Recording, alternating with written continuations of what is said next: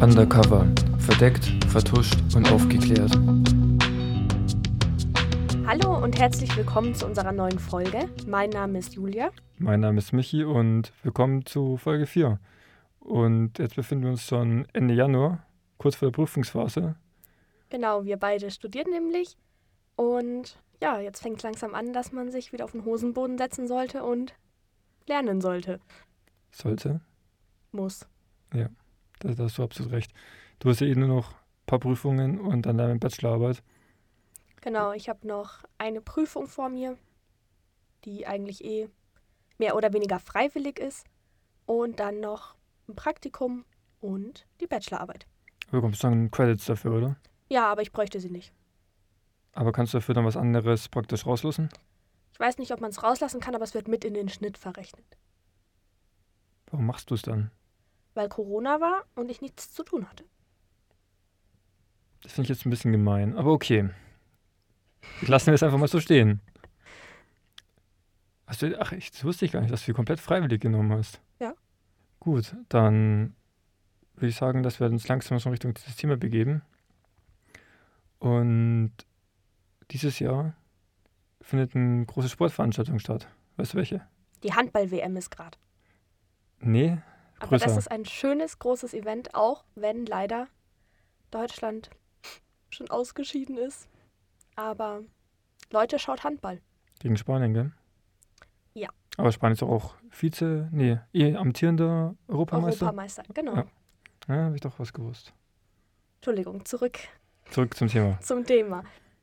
Ich muss dich noch ein bisschen raten lassen. Welches andere große Sportereignis? Viel größer. Nicht gegen Handball, aber wirklich viel größer. Das ist jetzt ein bisschen schwierig, weil ja so viel verschoben wurde wegen Corona. Ja, Das wurde auch verschoben. Aber Olympia? Korrekt. Olympia. Und ich würde sagen, mit so einem Sportevent verbinden wir vor allem Positives.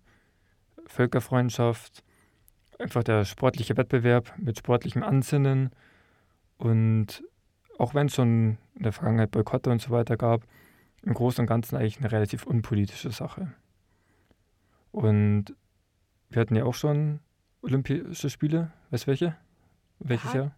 Oh, 72? Wo? In München.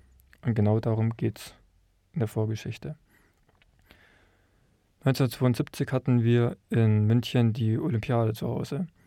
Und es war die zweite Olympiade und es war die Olympiade nach 1936, die Olympiade in Berlin. Und München hat, oder ganz Deutschland, hatte es als Chance gesehen, sich der Welt als neues Deutschland zu präsentieren. Ein weltoffenes Deutschland, ein tolerantes Deutschland und vor allem ein freies Deutschland. Aber diese Olympischen Spiele sollten von einem schrecklichen Attentat begleitet werden.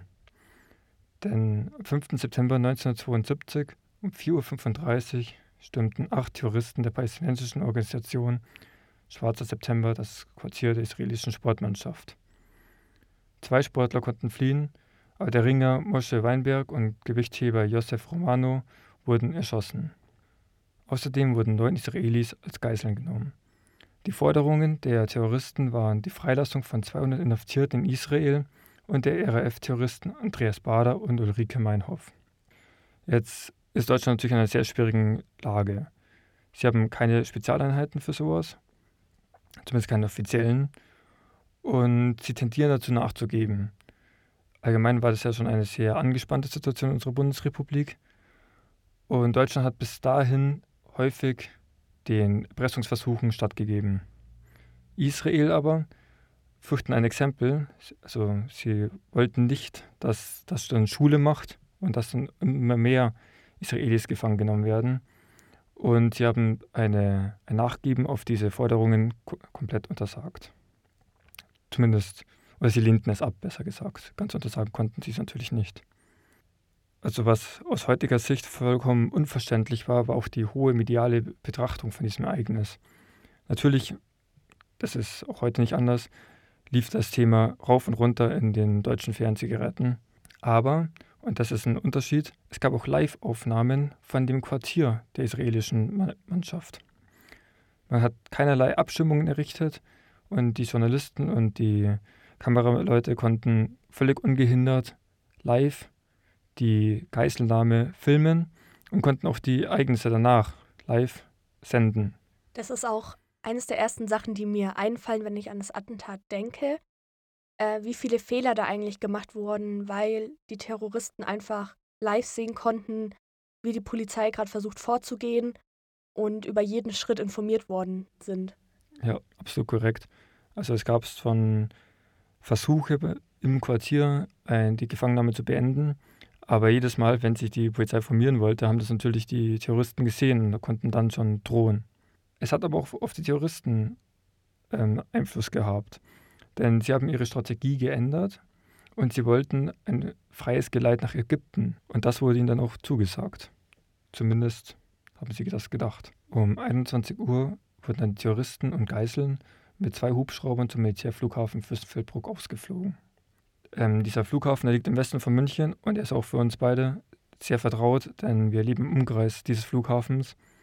Und ich denke, du kennst auch die Gedenktafel, die da im Eingang Pforte steht. Beziehungsweise ist es ja nicht direkt ein Flughafen, sondern ein Militär, eine Militärkaserne, die jeder eigentlich in dem Umkreis kennt. Nur damit man sich vielleicht besser vorstellen kann, wie das da so aussah. Beziehungsweise eine ehemalige, weil die ja im Rahmen der, der Bundeswehrreform geschlossen werden soll. Genau, also noch ist sie offen. Es ist eine Kaserne für Flugoffiziere zur Ausbildung. Genau, sollte schon vor ein paar Jahren, glaube ich, eigentlich geschlossen werden, aber das zögert sich immer weiter raus. Genau.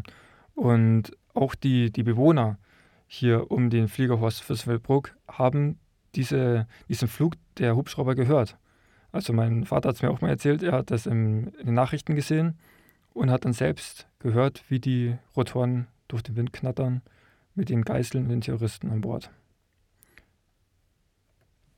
Der mit den Terroristen ausgemachte Plan war, dass die Hubschrauber landen sollen und dort sollen sie dann ein bereitgestelltes Flugzeug umsteigen und ausfliegen. Dieser Plan, man kann sich denken, war natürlich nicht der eigentliche Plan. Der Plan A der Polizei war eigentlich, dass die Polizisten die Terroristen im Flugzeug überwältigen sollen. Aber der wurde dann aufgrund von Sicherheitsrisiken, wie gesagt, wir haben keine Spezialkräfte. Zu dem Zeitpunkt wurde dieser Plan dann abgebrochen. Der Plan B war, dass fünf Polizisten die Terroristen auf dem Weg vom Hubschrauber zum Flugzeug mit Scharfschützengewehren erschießen sollen. Der Plan hat aber nicht funktioniert, denn am Ende des Schusswechsels hat ein Terrorist eine Handgranate in den Hubschrauber geworfen und damit alle neun israelischen Sportler getötet. Auch kamen ein Polizist und fünf der Terroristen ums Leben. Drei der Terroristen konnten festgenommen werden, die wurden aber dann später durch, eine andere, ähm, durch einen anderen Anschlag freigepresst. Bevor wir jetzt weitermachen, sollten wir uns mal kurz die Vorgeschichte von Israel zu dem Zeitpunkt anschauen. Denn 1967, das war fünf Jahre zuvor, kam es zum Sechstageskrieg gegen Ägypten, Jordanien und Syrien. Und erst zwei Jahre vor dem Anschlag war das Ende des Abnutzungskrieges gegen Ägypten alleine.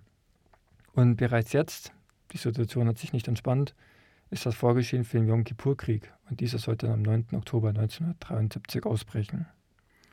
Israel konnte es sich also nicht leisten, Schwäche zu zeigen. Und sie haben Rache für die ihre getöteten Staatsbürger gefordert.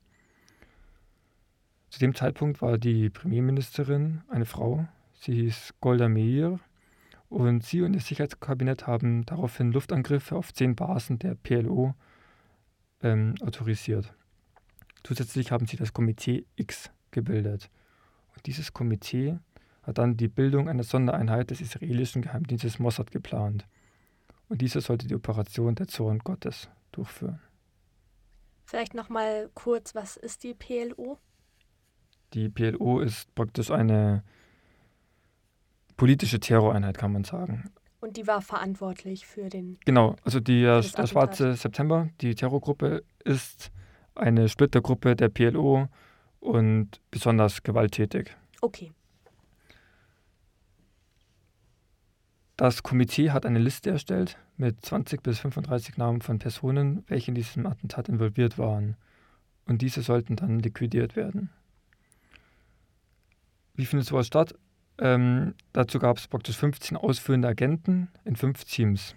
So, und jetzt bitte Entschuldigung, jetzt muss, ich kann das hebräische Alphabet nicht, ich gebe mein Bestes. Gruppe 1 war Alep. Das waren zwei Mitglieder, welche nur darauf trainiert waren, die Tötungen durchzuführen. Das waren praktisch die Killer. Diese hatten zur Unterstützung die Gruppe 2, Bet. Das waren zwei Agenten, welche Alep bewachen sollten. Das waren praktisch ihre Bodyguards. Dann gab es noch die Gruppe Het, die haben die Deckung aufgebaut. Die Gruppe Ain, das waren sechs bis acht Agenten. Diese haben Beschattungen durchgeführt und die Flucht geplant. Und es gab die Gruppe Quomp, das waren zwei Kommunikationsspezialisten. Und diese meistens 15 Agenten haben dann die Operationen, die Unteroperationen durchgeführt. Die erste Operation wurde am 16. Oktober 1972 durchgeführt. Der PLO-Chef der lokalen Gruppe Italiens und mutmaßliches Mitglied des Schwarzen Oktobers geht in Rom nach einem Dinner nach Hause. Dort warten bereits Mossad-Agenten auf ihn, welche ihn sofort mit zwölf Schüssen getötet haben. Daraufhin flohen sie in ein Safehouse und von da aus dann zurück nach Israel. Am 8.12.1972 wurde die zweite Operation durchgeführt. Mahmoud Hamshahari, Kopf der PLO der Gruppe Frankreich, erhält einen Anruf von einem vermeintlichen Journalisten. Der Journalist, Mossad-Agent, fragt den Angerufenen, ob er Hamshahari ist. Als dieser bejaht, wird ein Signal durch die Leitung gesendet, welche eine Bombe unter dem Telefontäschchen detonieren lässt. Hamshahari stirbt einige Wochen später. Am 24.01.1973 wurde die dritte Liquidation durchgeführt. Hossein el-Bashir, Fatah-Repräsentant in Zypern, schaltet das Licht in seinem Hotelzimmer aus. Das wird beobachtet und sogleich explodiert eine ferngezündete Bombe unter seinem Bett, welche ihn sofort tötet. Also haben Sie bei der zweiten und dritten Operation darauf zurückgegriffen, das per Fernzündung, die per Fernzündung per einer Bombe zu töten. Genau. Der Mossad hat eigentlich in dieser Operation zwei Vorgehensweisen gehabt: Bombe oder Schüsse. Und bei Operation 2, der ist nicht direkt durch das Bombenattentat gestorben, sondern dann später an seinen Verletzungen. Al-Basir? Ja. Der konnte sogar noch ähm, mit Detectives reden. Ah, okay. Mhm aber er ist trotzdem dann den Verletzungen durch die Bombe erlegen. Ja. Genau. Am 6. April 1973 wurde der Juraprofessor an der amerikanischen Universität in Beirut, Basil Al-Kubaisi, in Paris mit zwölf Schüssen getötet. Er stand im Verdacht, die Waffenlogistik für das Attentat in München organisiert zu haben. Man sieht, die letzten Attentate, die waren alle relativ ähnlich. Kleine Gruppe, eine Person gezielt zu töten. Jetzt ändert sich aber etwas. Denn in der Unteroperation Frühling der Jugend haben sich die Dinge etwas anders gestaltet. Denn die nächsten Ziele waren deutlich schwerer zu erreichen. Der Kommandeur der Terroristen von München, Muhammad Yusuf al-Nadir, der Leiter für die Terroraktivitäten Kamal Adwan und der PLO-Sprecher Kamal Nasser leben in Beirut. Das war zu dem Zeitpunkt die größte Hochburg der PLO. Und da wurden sie auch von staatlicher Seite vermutet man beschützt und der Mossad konnte dabei keinen Zugriff alleine durchführen. Daher sah die Operation Frühling der Jugend ein Joint Venture von Mossad und militärischen Spezialeinheiten vor und diese Operation wurde dann auch zusammen durchgeführt. In der Nacht des 9. April 1973 wurden mehrere Spezialeinsatzkräfte mit Schnell- und Schlauchbooten an die Küste gebracht, wo sie unbemerkt anlanden konnten. Mossad-Agenten warten dort bereits auf sie transportierten sie in Zivilfahrzeugen zu den Unterkünften der Zielpersonen. Alle drei PLO-Führer konnten in ihren Heimen überrascht werden und liquidiert werden. Außerdem wurden Waffenfabriken und Hauptquartiere gestürmt und zerstört. Dabei starben zwei israelische Soldaten, libanesische Polizisten und eine unbeteiligte Italienerin. Man sieht, es war jetzt also nicht nur eine gezielte Tötung, sondern es war tatsächlich ein Militäreinsatz. Mhm. Bisher verlief alles eigentlich nach Plan, auch wenn dieser Plan manchmal natürlich ausgebaut werden musste. Aber am 21. Juli 1973 kam es dann zur Lillehammer-Affäre. Denn fast ein Jahr nach dem Attentat in München hoffte der Mossad Ali Hassan Salameh identifiziert zu haben. Und der Mossad auch vermutet, dass er das Mastermind hinter den Anschlägen, also der Chefplaner praktisch.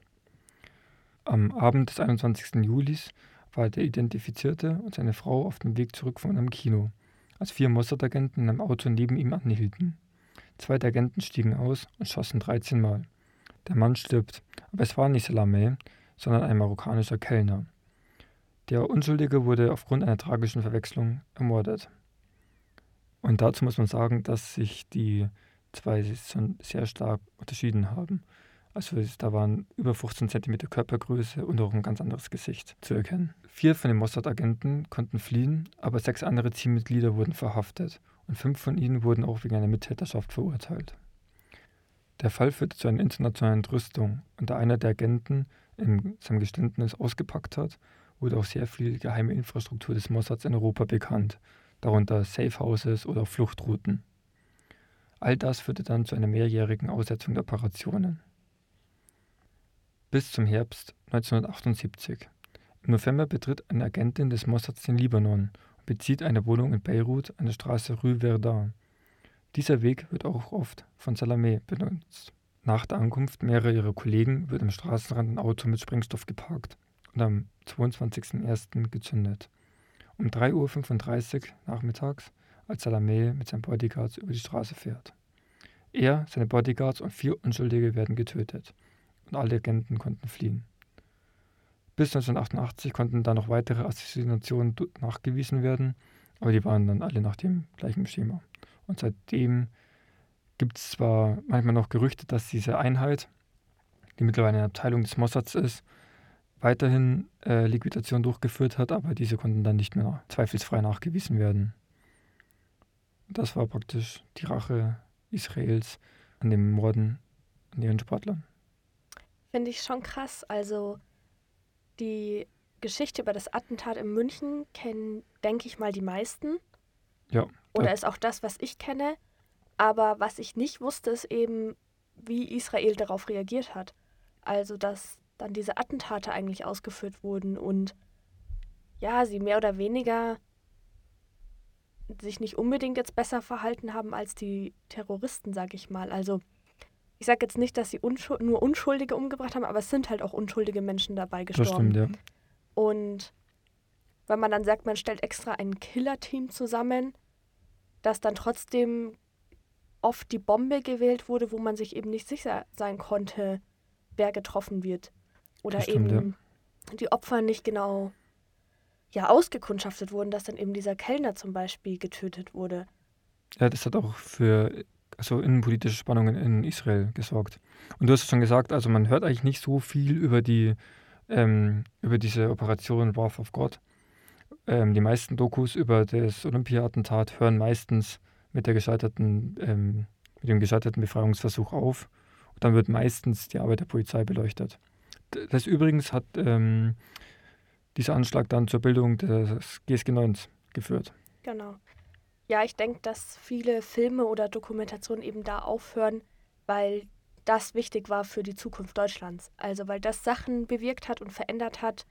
Ähm, wie gesagt, eben mit der GSG 9, dass es Spezialeinheiten gibt, die auf solche Fälle vorbereitet sind, damit man weder der Erpressung irgendwie nachgehen muss und trotzdem gekonnt agieren kann. Und ich sag mal dann die Attentate des Mossads, die haben keine direkten Auswirkungen jetzt auf Deutschland gehabt in dem Nein. Sinne. Nee, was noch ganz interessant ist, dass das GSG 9 auch mit Mithilfe der israelischen Spezialeinheiten ausgebildet wurde. Also auch Israel hat ähm, dann Interesse gehabt, ähm, dass deutsche Spezialeinheiten ja, befähigt werden, solche Geiselnahmen in Zukunft erfolgreich zu beenden, was sie dann auch später einmal bewiesen haben. Genau. Es gibt auch, ich weiß jetzt leider gerade den genauen Titel nicht, aber auch einen sehr guten Spielfilm, ich glaube vom ARD oder ZDF zum Olympia-Attentat. Den habe ich vor einigen Jahren gesehen, den fand ich echt super. Ja. Genau, also vielleicht einfach mal schauen. Vielleicht gibt es den noch in der Mediathek. Gibt auch ähm, viele Dokus, die auf YouTube sind, die wirklich gut sind und sehr interessant sind. Also in einer der Dokus wird auch berichtet, dass der BND der Polizei eine, auch eine Spezialeinheit angeboten hätte.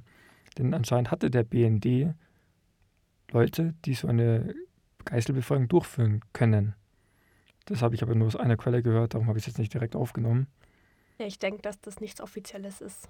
Vermutlich nicht, wenn der BND dahinter steckt. Genau. Siehe Folge 1. Genau, also denke ich mal, dass es schon wahr sein könnte, aber es wird halt nicht offiziell bestätigt. Vermutlich.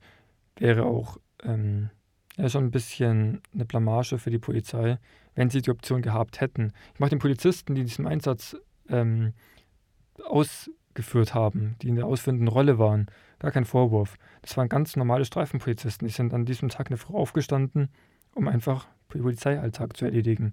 Es waren keine Spezialeinheiten. Diese wurden nur ausgewählt, weil sie beispielsweise im Jagdverein waren oder weil sie im Schützenverein waren und man ihnen darum eine bessere Schusssicherheit zugetraut hat. Aber kein Vergleich zu SCK, GSG 9, KSK. Die hatten nicht mehr Sprechfunk. Ja, und wie du gesagt hast, ohne die nötige Ausbildung, woher sollen sie es dann können? Genau. Es sind natürlich viele Fehler auch schon davor passiert, die man auch mit Logik hätte vermeiden können. Wie gesagt, das mit den Medien, dass die nicht abgeschirmt wurden. Mhm. Aber ja, es wurde daraus gelernt und das ist, denke ich mal, das Genau. Wichtigste, was man daraus mitnehmen kann. Und die PLO hat auch daraus gelernt, dass wenn du israelische Staatsbürger angreifst, du dein Leben nicht mehr sicher sein kannst. Nirgendwo. Und ich denke, damit können wir das Thema jetzt auch zumachen, unsere Folge zumachen. Und wenn ihr mehr davon erfahren möchtet, können wir euch, wie gesagt, die Dokus empfehlen. Ich kann euch auch noch die Seite der Bundeszentrale für politische Bildung empfehlen. Da sind auch sehr gute Informationen dabei. Und wenn ihr noch Fotos oder weitere Informationen sehen wollt, könnt ihr uns gerne unter undercover-podcast auf Instagram folgen. Oder Uns eine E-Mail schreiben an kontakt@undercover-podcast.de. dann wünschen wir euch noch eine schöne Woche. Und bis in zwei Wochen. Bis in zwei Wochen wieder. Ciao! Ciao.